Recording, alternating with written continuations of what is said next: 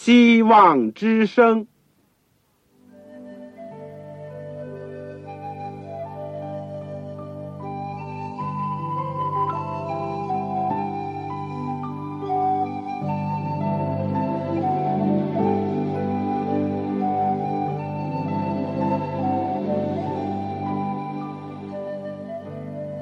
各位听众朋友，各位弟兄姐妹，欢迎您收听信徒培训这个节目。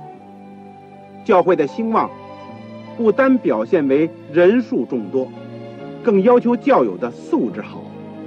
为了使教会真正达到人丁兴旺，又灵性健壮，希望之声特别为广大的信徒制作了信徒培训这个节目，满足主内同工同道的需要。信徒培训由黄牧师主讲，将有多种课程推出，欢迎弟兄姐妹们踊跃参加。下面我们就把节目时间交给黄牧师。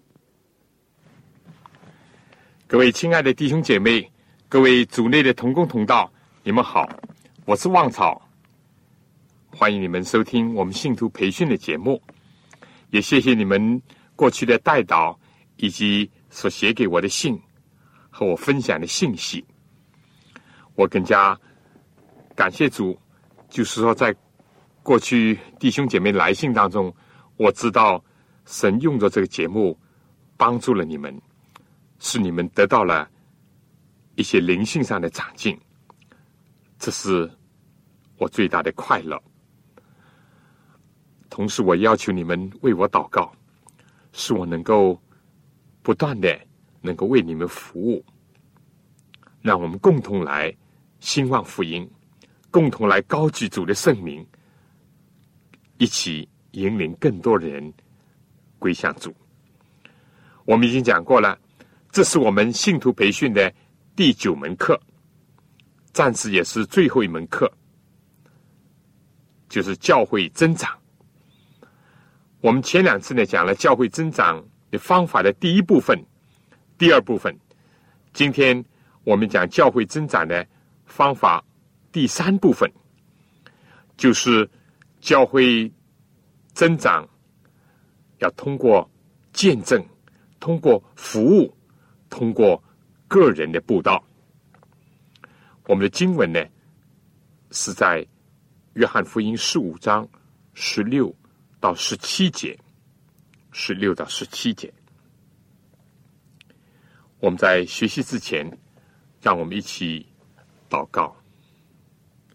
亲爱的天父，我们谢谢你一路一路的带领我们，直到今天。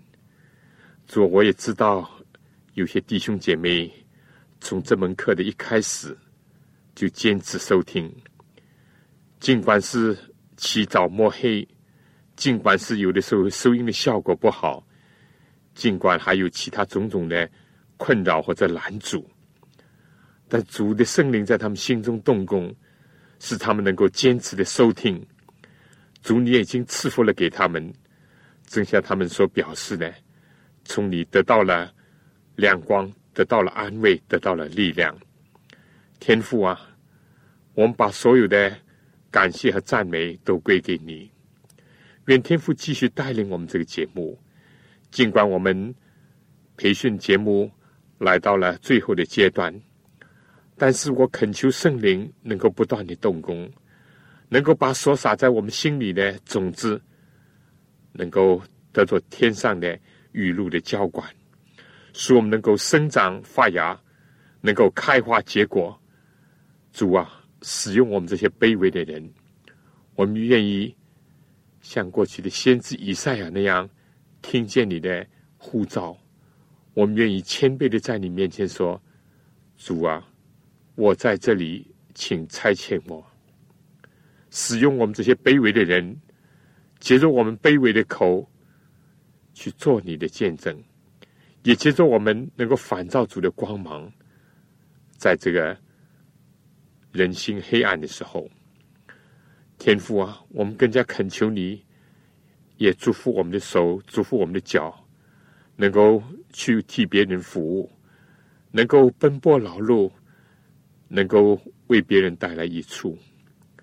父啊，我们实在是恳求你，因为今天有许许多多的人，他们还没有机会认识你，没有机会得到圣经，没有机会听见主的名。天父，求你用着我们，能够去向他们撒播真理的种子。求主收纳我们，接近我们，也祝福我们。天父，恳求你祝福全世界你的教会，各地各方的圣公，特别是你忠心的仆人侍女。天父啊，愿你大大的赐恩给他们，接着他们能够完成主。传福音的使命，好使我们快快的迎接主再来，以致我们有一天，当我们工作完成，当我们一切的重担都卸下，我们可以欢聚在主面前，永远唱哈利路亚，永远赞赏主的荣美，永远和得蒙救赎的人一起侍奉你，一起敬拜你。谢谢你垂听我们的祷告。奉靠主耶稣基督的圣名，阿门。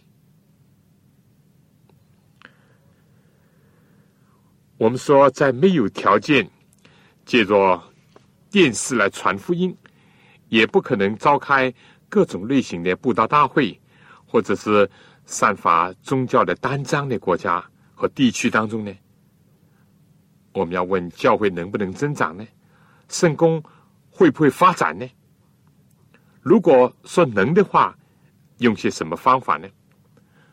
我们接着以前所讲的，我们已经指出了教会复兴壮大的真的基础呢，是依靠圣灵，不是依靠才能，也不是依靠势力，是有赖于神人合作，而不是坐等圣灵来工作。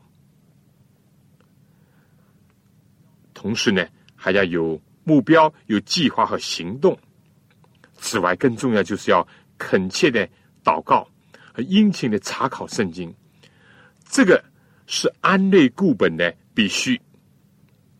在这些的先行或者统帅下呢，我们说发展家庭的教会以及细胞小组呢，是一个重要的方法。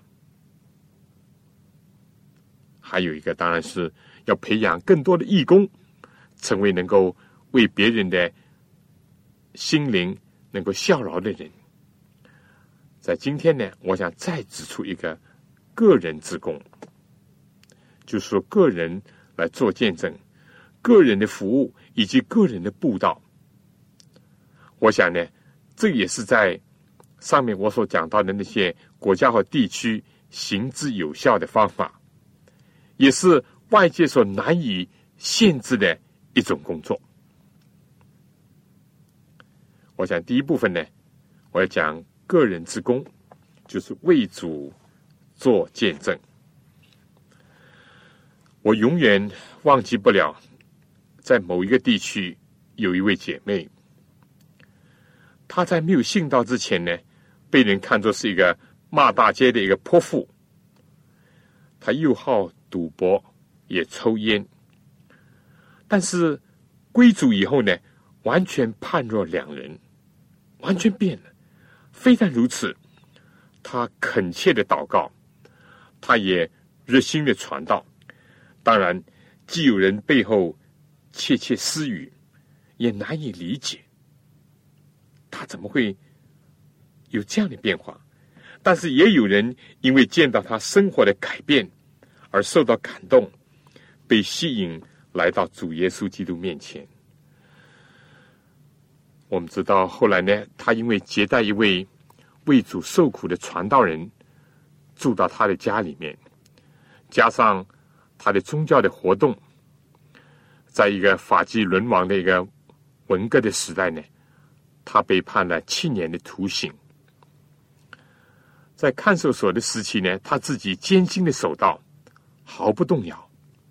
非但这样，他还向难友传道，所以很多次的遭到批斗，受到皮肉之苦，但是他还是不改初衷，结果呢，被加刑五年。她丈夫是一个非基督徒，听到这消息以后呢，就赶来训着他。有的时候呢是劝阻他，特别是她丈夫每一次呢拿回到家里，就是他的妻子在监狱里面要他洗的衣服的时候呢，常常在口袋里面呢发现一些小小的一个纸片，揉成一个细的卷，而上面呢，当他展开的时候呢。看见布满了写的歪歪斜斜的圣经的经文，以及劝勉她丈夫信道的词句。她的丈夫呢，又气又恼，又爱又恨。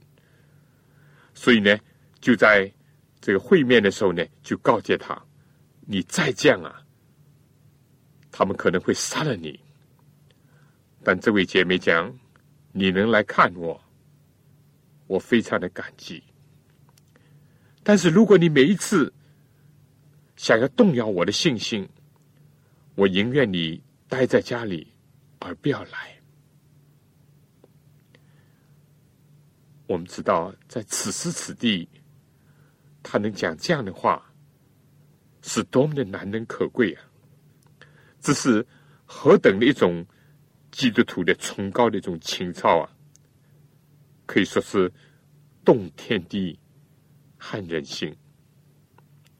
最后呢，他确实是为了持守自己的信仰而宁死不屈。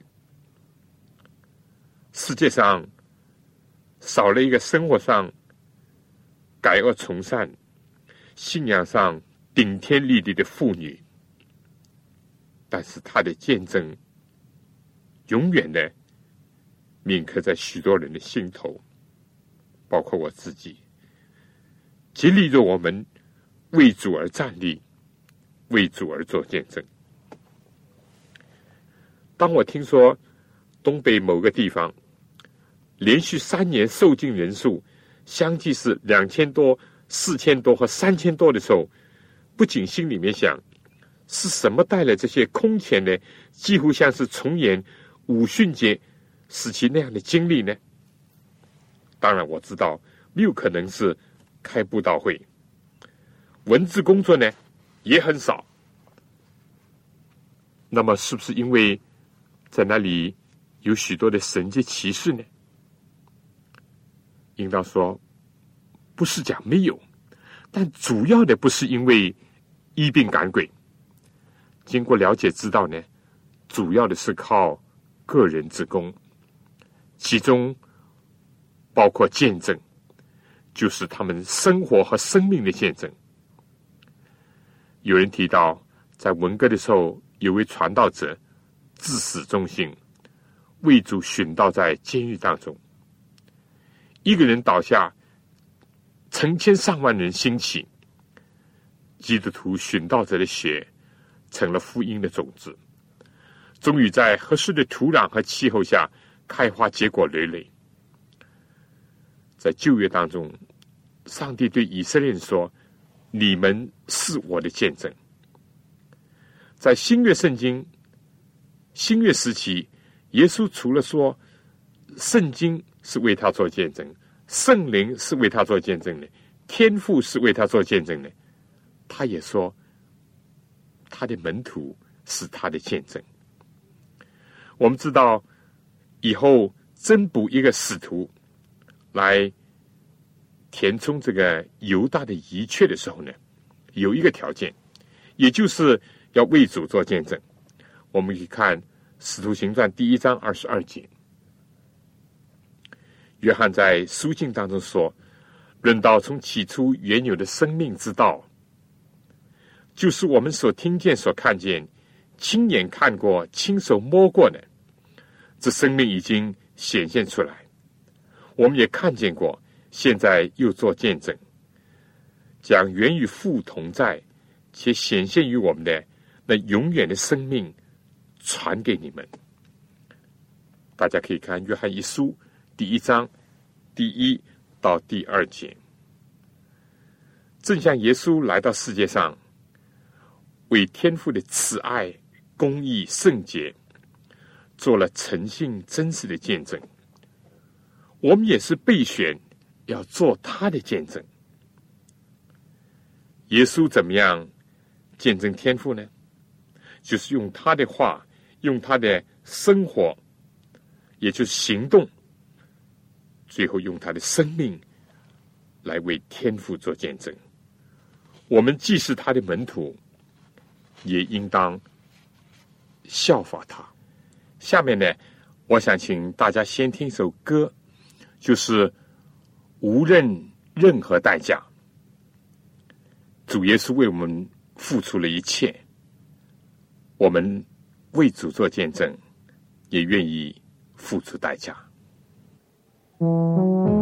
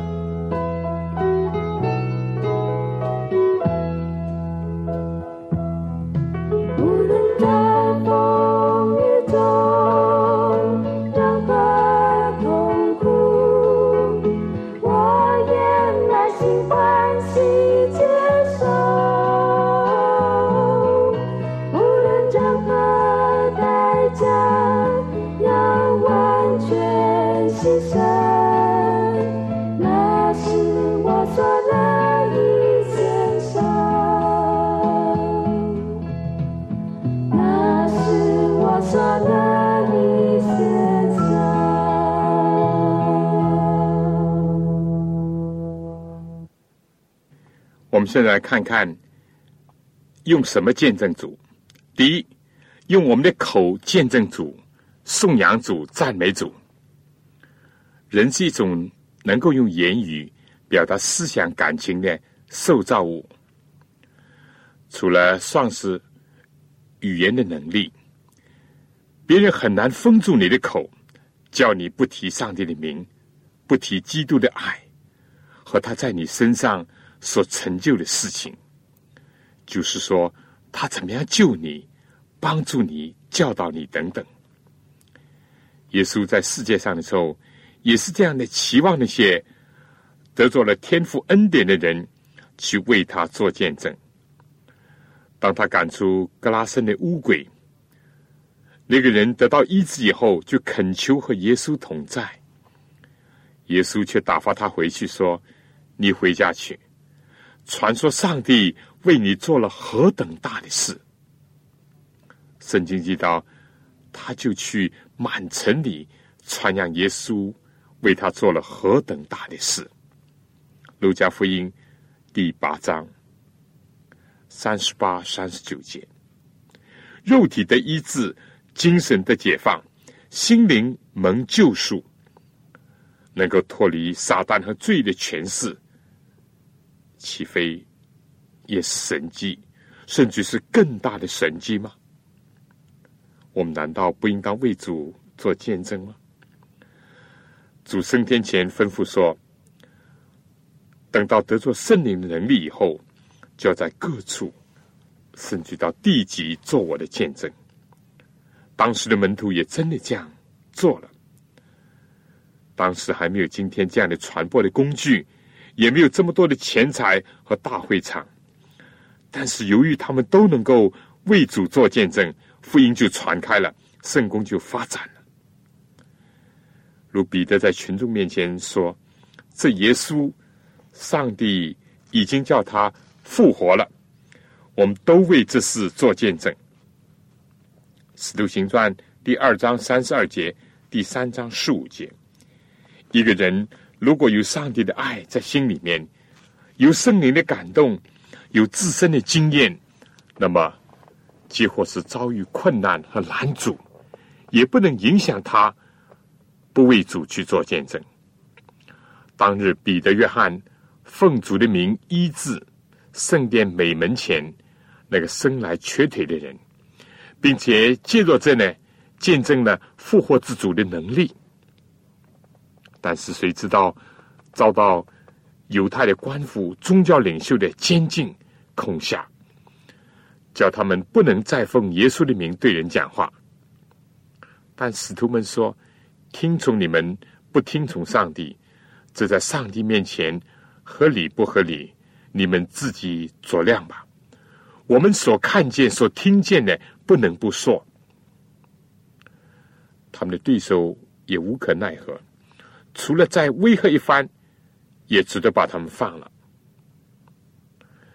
我们说，除了因为属灵的胆怯、怠惰和冷淡，会令到我们自己不愿意开口、不想开口为主做见证，其他一切难以阻遏基督徒的口。不去为主做见证。先知耶利米也有这样的经验。他说：“我若说我不再提耶和华，也不再奉他的名讲论，我便觉得似乎有烧着的火，闭塞在我的骨中，我就含忍不住，不能自禁。”你可以看看耶利米书二十章第九节。那个时候，耶利米还是个青年人。一位不知名的以色列的少女的见证，从圣经的记录当中，我们看到，最后呢，就导致亚兰的大元帅乃曼呢，有机会认识了真神，而且从此使得亚兰和以色列呢，一时之间呢，化敌为友。大家可以看《列王记下》第五章，至于。前来雅各的井旁打水的撒玛利亚的妇女呢，见到耶稣得到了生命的活水以后呢，就去向同胞做见证，结果是令到全城的人都来到基督的跟前，并且相信他。你可以看看约翰福音第四章第一到十十二节，圣经和教会历史，以及今天。主的儿女当中有许许多多动人的事迹，表明了为主做见证的重要和奇妙。但我要说，基督徒的口非但能够说话见证主，也能歌唱颂赞主，把你我的感情注入到我们的赞美歌颂当中去。大卫说：“我的心啊，要称颂耶和华。”凡在我里面的，要称颂他的圣名。我的心啊，你要称颂耶和华，不可忘记他一切的恩惠，他赦免你一切的罪孽，医治你的一切疾病，他救赎你的命，脱离死亡，以仁爱和慈悲为你的冠冕。他用美物使你所愿的得以资助，以致你如鹰。返老还童，耶和华施行公义，为一切受屈的人伸冤。诗篇一百零三篇第一到第六节。但愿圣灵能够在我们的心中感动，让灵火在我们的里面燃烧，使得我们借着口来见证主，借着我们的歌声来颂扬主、赞美主。下面我想请大家听首歌，愿那灵复兴我。只有当我们的心灵复兴了，我们才能够为主做出更好、更多的见证。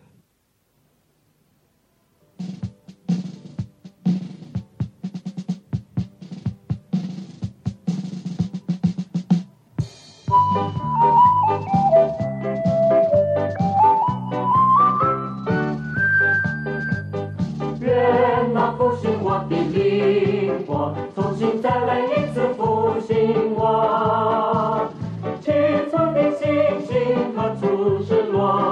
我愿悔改，重新再得着。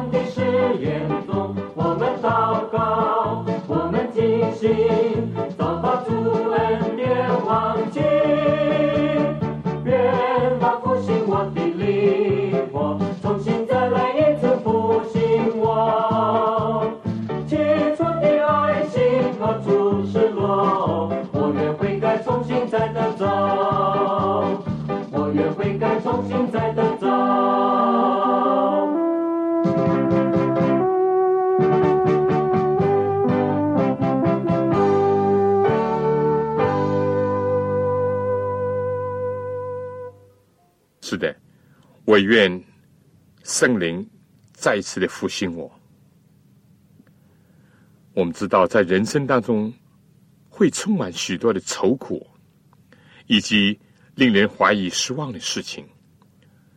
主的儿女何不兴起更多由衷的赞美，来见证在主基督里面所有的平安、盼望和福乐呢？非但在充斥着流言蜚语。淫词妄语，或者是无聊的闲谈，甚至是胡说八道的时候，基督徒更多的要用言语的恩赐，凭着爱心去说一些造就人的话，把人引向基督，而且更在靡靡之音或者震耳欲聋的这种乐声四处流行的时候，基督徒何不献上更多？清新颂赞的歌，用来驱除这些思想领域当中的污泥浊水，并且为主的恩典和慈爱来做见证呢？古诗耶利哥大城的城墙，曾经因为祭司的颂赞的皓月而精湛，最后甚至倒塌。米甸大军在基甸和他手下三百个人高呼。基甸和上帝刀的时候，他们就自相的攻击，溃不成军，前来攻击约沙法王和犹太人的摩亚亚门人。他们在利未人用极大的声音赞美耶和华以色列上帝的时候，就败退了。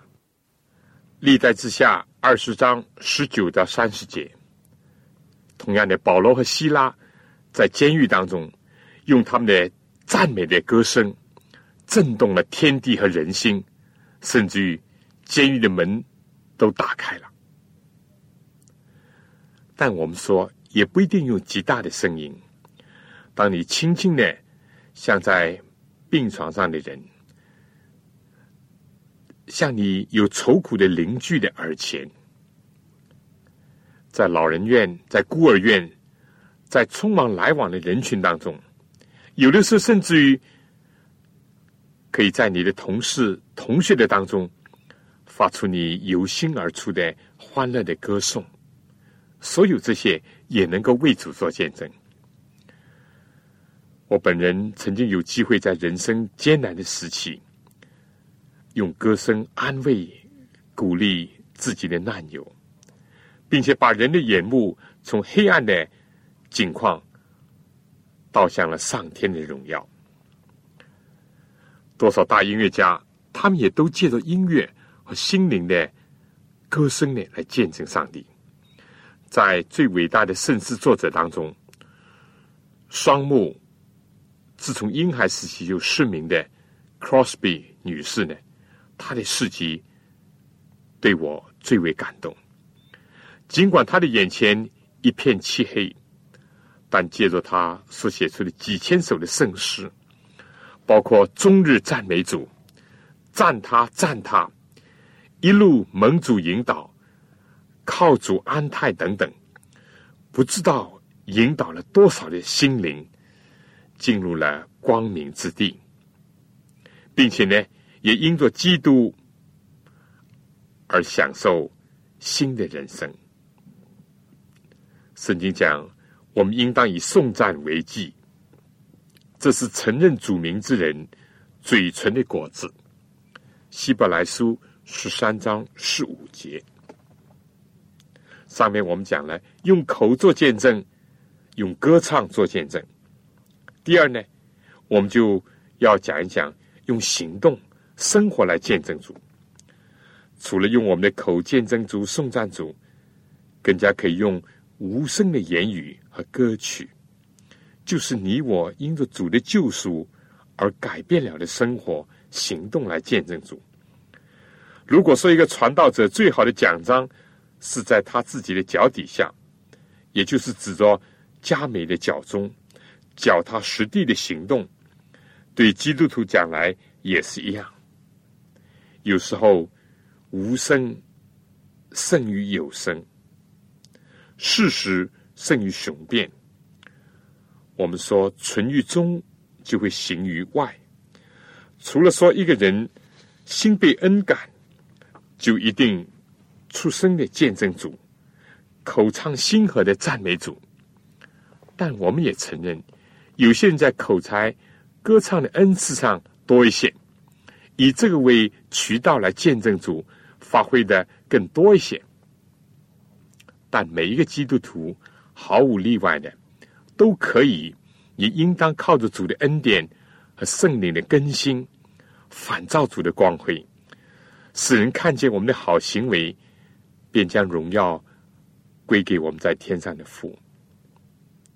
做灵性上的哑巴不好，但满口哈利路亚赞美主，而没有和蒙召的恩相称的生活和实际的行动，我认为更不好。如果说用言语做见证上有言语的障碍，在以歌唱做见证的时候，有技巧、环境上的不利的因素，那么没有任何的推诿，不能以生活行为去为主做见证。爱心的行动是每一个人懂得的一种言语，像基督般的生活是人人能够欣赏的美歌，尤其在今天。这个有人厌烦广告、说教，充满怀疑、不信，以及以为是眼见为实的一个时代。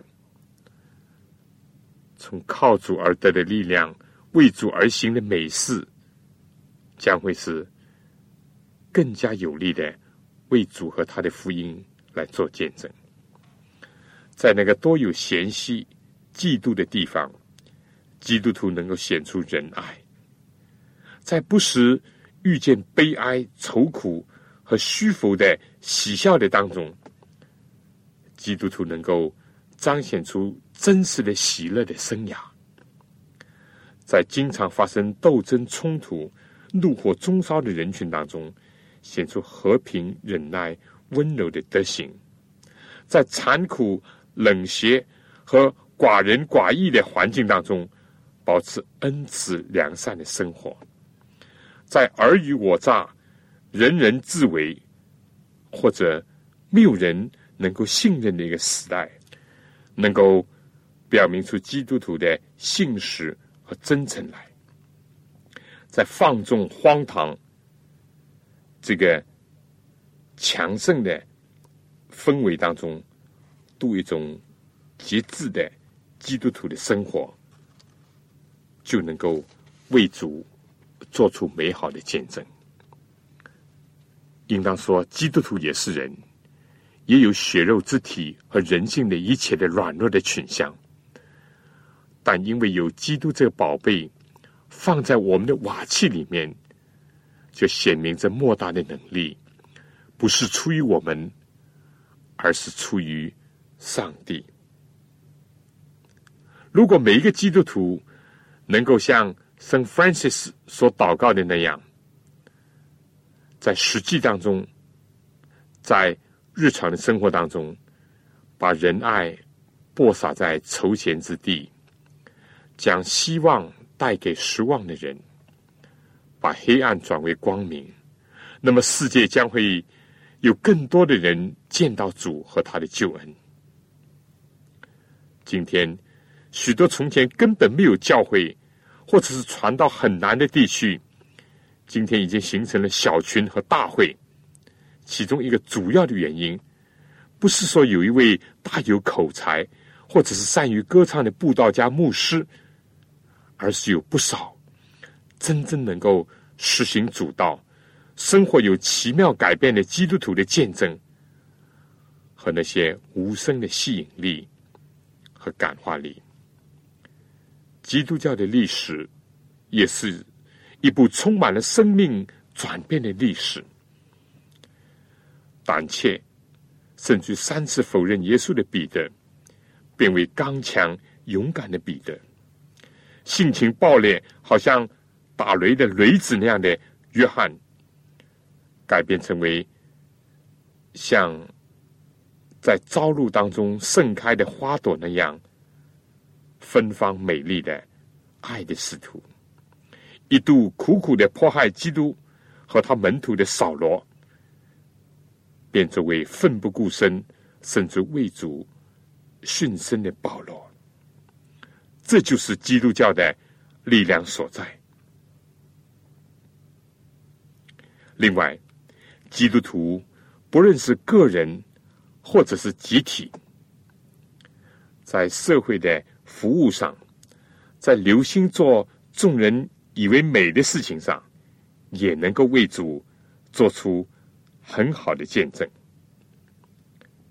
在世界各国，今天都需要主的儿女的无私的服务和克己的奉献，尤其是在今天。专顾自己、贪爱钱财的社会当中，更加能够好像明光照耀一样。我不仅记得，就是 Teresa 修女，尽管她的脸上布满了皱纹，他的手也是这个非常的粗糙，但是他无私奉献的人生。以及他慈爱的心怀，非但是赢得了世界的诺贝尔的奖金，这是小事。他赢得了无数的，尤其是痛苦之人的心。我想讲到这里呢，我想请大家听首歌，诉说耶稣的故事，让我们用我们的口，用我们的歌，用我们的行动和生活。来诉说耶稣的故事，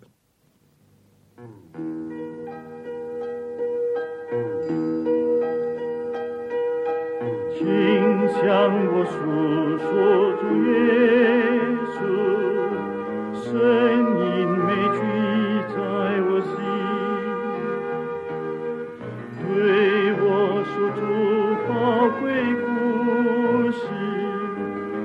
最奇妙的。美，佳音，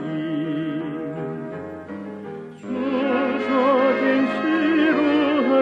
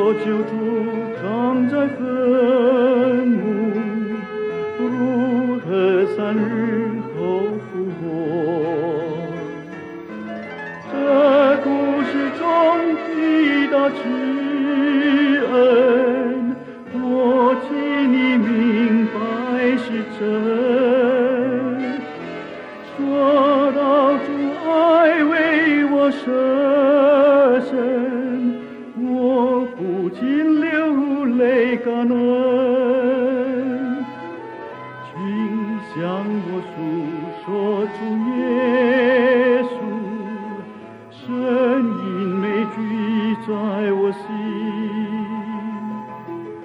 对我说出宝贵故事，最奇妙甜美佳音。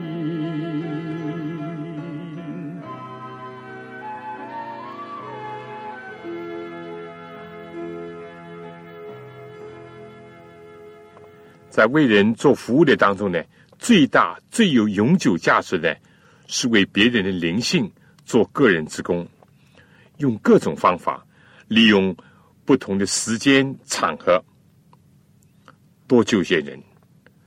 安德烈认识基督以后呢，就去找自己的兄弟彼得。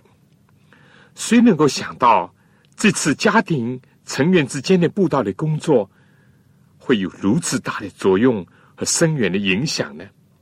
因为彼得是早期教会重要的领袖和柱石。我自己信道也是由于我哥哥的带领和引导。以后呢，我又引导我的弟弟，我更加蒙恩，献身成为专职的传道者。再说，腓力去找他的朋友拿丹叶，你我不能去找我们自己的朋友吗？马太悔改以后，立刻就在家里邀请他的同事来分享主恩。我们不是也可以邀请我们的同事、同学吗？我在中学的时候，就是暗中引导了一位同学，直到今天，他还在组里面站立，这是我感到很快乐的事情。撒玛利亚的妇人得到了活水以后，就流灌在他的本乡本族当中。我们信主以后，不是对同胞同乡也有一种责任吗？我们也不是欠他们福音的债吗？保罗甚至于在大梦初醒、接受基督以后，为自己同胞的盲目迷信而心中大有伤痛。他要尽一切的方法去传福音，去救他们。大家可以看《哥林多前书》第九章十六到二十三节。个人之功是最有效的，你可以借着探访，借着写信，或者打一个电话，或者一起领他到教会去，领他到聚会点去，或者借一两本福音的书籍，或者也可以请他到家里坐坐，吃餐饭，也可以在一起旅行，甚至在神韵当中也可以接近人为主做见证。如果一个人领一个，用不了多久，教堂就坐不下了，而福音也就会很快的传遍了天下。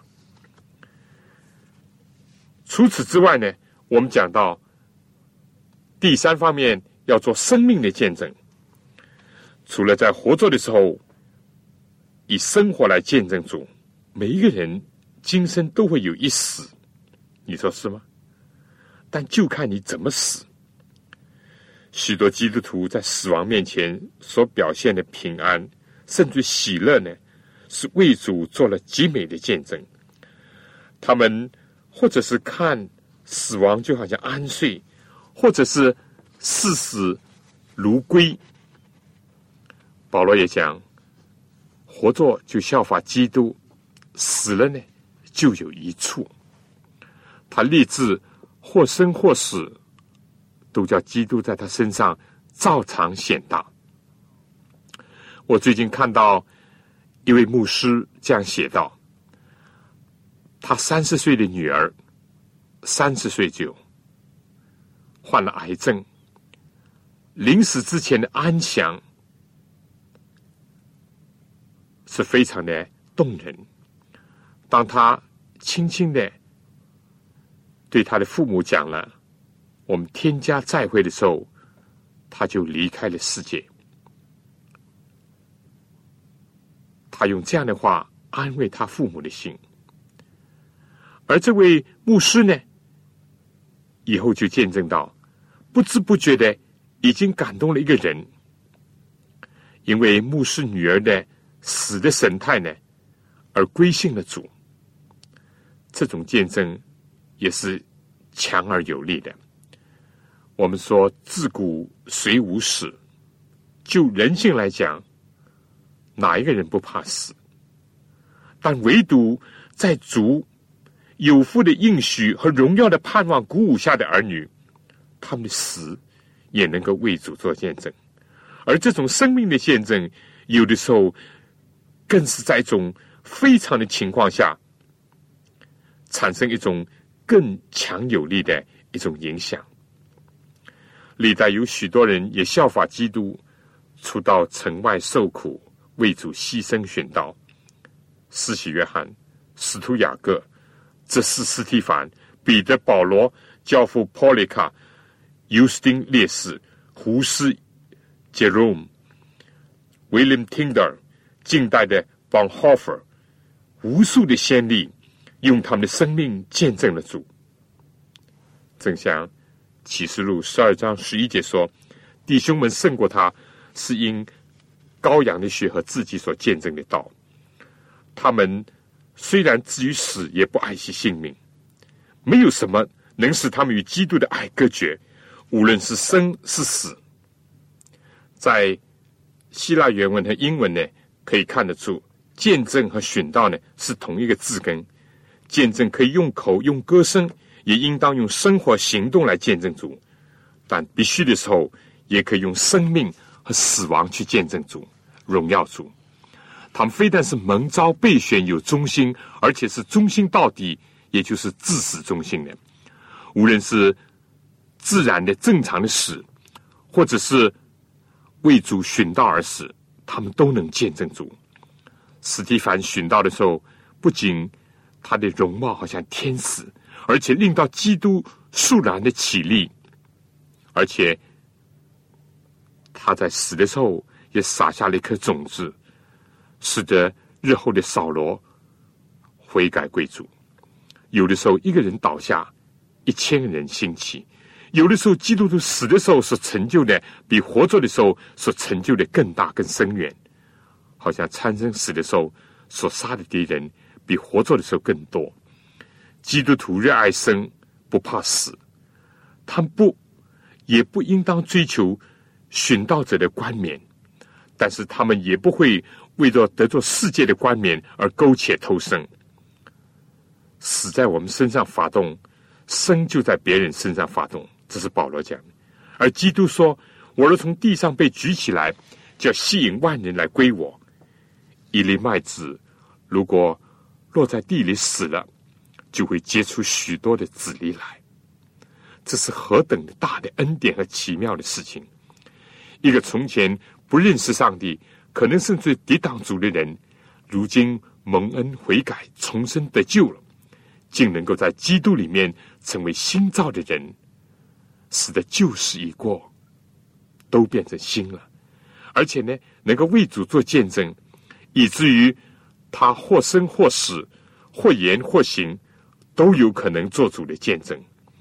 这样的人正是今天的教会所缺乏的，也是世界所需要的，是主所期望的。我想，哪怕没有神学院，或者是圣经学校，或者是牧师，也可能是传道者青黄不接，或者甚至于环境当中有许多的限制，物质条件上有严重的缺乏和困难。但如果有更多更多这样的基督徒，教会的增长和圣功的发展是必然的。相反，结果像今天有西方的教会，可以调动许多的人力、物力、财力，租借大型的会场，上有卫星转播，下有电视通行，多语传译，还有乐队，甚至于出动歌星来助阵。但缺少了圣灵的运行，没有了属灵的生命和真实基督徒的见证。